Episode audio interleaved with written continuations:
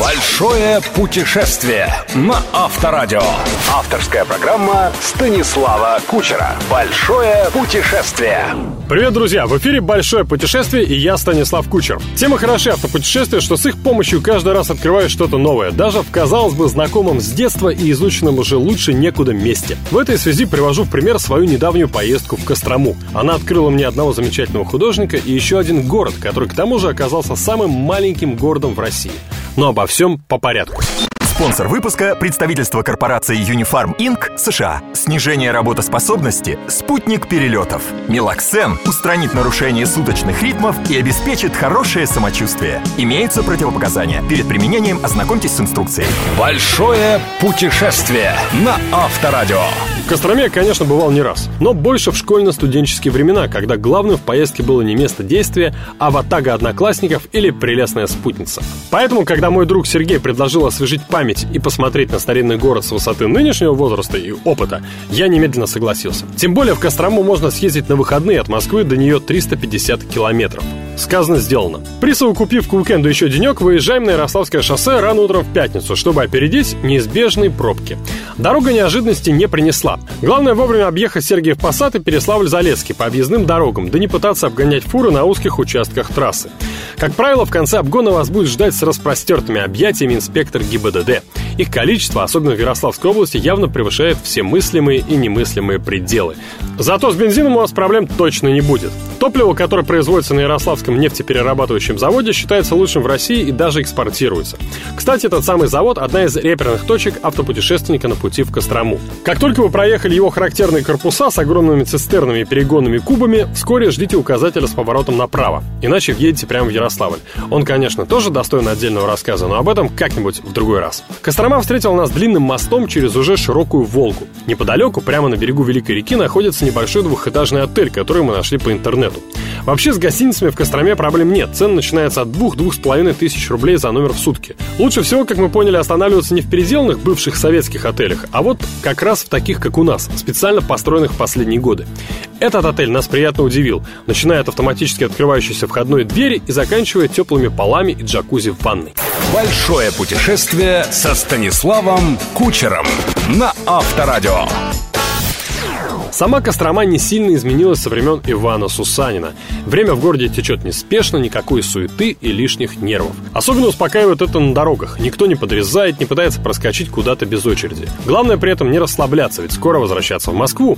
Осмотрев главные достопримечательности за полдня, мы в какой-то полудреме решили заехать в последний пункт культурной программы – Романовский музей, названный так потому, что строился он к 300-летию дома Романовых, а его проект одобрил лично Николай II. И вот, неспешно переходя из зала в зал, я вдруг остановился, как будто от удара током. Передо мной висели десятки картин какого-то удивительного художника, на которых были изображены, говоря современным языком, фантасмагории из крестьянской жизни. Не буду подробно описывать сюжеты, это нужно видеть своими глазами. Поговорив со смотрителем музея, я узнал, что звали художника Ефим Честняков, что он был учеником Ильи Репина, а жил в селе Шаблово Костровской губернии. История же открытия его картин не менее фантастическая, чем сами их сюжеты. Дело было так. В 1968 году экспедиция Костромского художественного музея была в Калагривском районе Костромской области, где искала раритеты местной жизни – самовар, иконы. Найти тогда ничего не удалось.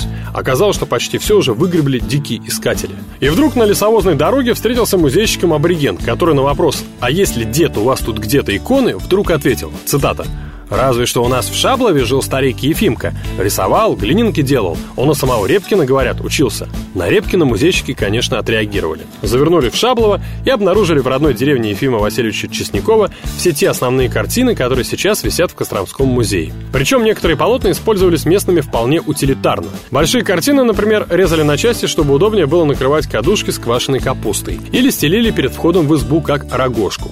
К счастью, удалось спасти почти все, благодаря известному московскому реставратору Саве Ямщикову. После этого рассказа мы с другом решили забыть про все и немедленно поехать в Шаблово. Село это находится в 20 километрах от Калагрива, причем ехать приходится уже по грунтовой дороге. Добравшись до Шаблова, мы поняли, почему именно здесь родился, жил и творил этот замечательный художник. С высокого холма открывается потрясающий вид на реку и бесконечный лес на другом ее берегу, который простирается на десятки километров. Кроме того, здесь совершенно удивительно низкое голубое небо с фактурными объемными облаками. Не случайно, видимо, сам Ефим Чесняков сравнивал Шаблова с далекой Шамбалой, таинственной страной в Гималаях.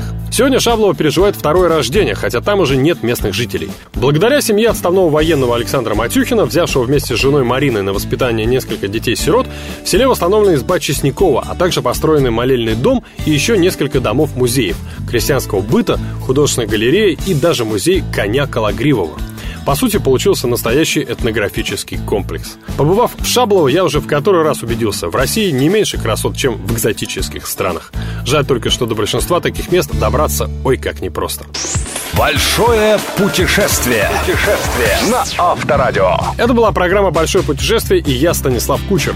Напоминаю, что фотографии, а также другую полезную информацию о моем путешествии вы, как всегда, найдете на сайте авторадио.ру. Услышимся через неделю.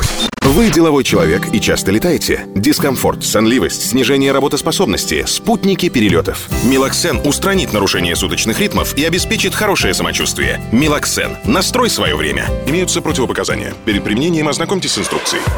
Большое путешествие. Большое путешествие со Станиславом Кучером. Кучер дорогу знает. На Авторадио.